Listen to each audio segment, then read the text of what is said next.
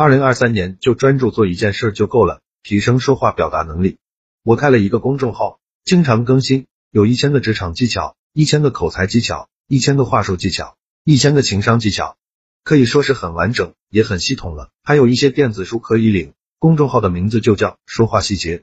今天我们就一起来谈一谈，在现实生活中四条残酷的人性现实，读懂了能让你变得更加强大。一，别人只关心你对他有什么用，你有很多优点，也有很多擅长的本领，但为什么别人就是不尊重你，看不起你呢？因为你的优点，你擅长的本领对他来说没有用，只有当你能够满足其他人的需求的时候，他才会重视你。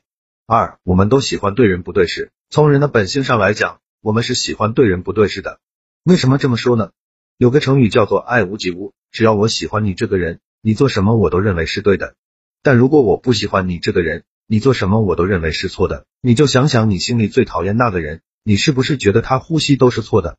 三，我们的内心是抗拒进步的，进步意味着什么？意味着我们要改变，改变意味着什么？改变就意味着痛苦。我们排斥痛苦，所以我们就排斥进步。一，任何对我的批评都是错误的。二断章取义，以偏概全；三不断的掩饰自己的缺点；四一旦改变，我就不是我了。四你越对，你得罪的人就越多。人与人之间的相处，如果太过于计较对错，就很容易发生争执。你和家人分对错，感情就容易散；你和朋友分对错，友情就容易淡；你和所有人都分对错，你早晚要完蛋。我们都想让自己变得更厉害，那具体要怎么做？才能让自己变得更厉害呢？那些厉害的人是怎样把自己变厉害的呢？他们有哪些好的个人成长的方法和技巧呢？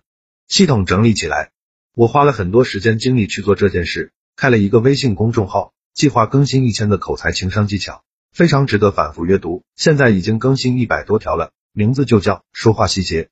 同时有四本纸质书，其中一本书名就叫做好好说话，另外说话的九十九个技巧，提升口才情商。效果比较好，不管你什么时候看到这篇文章，送书给你的承诺都是有效，去拿就行了。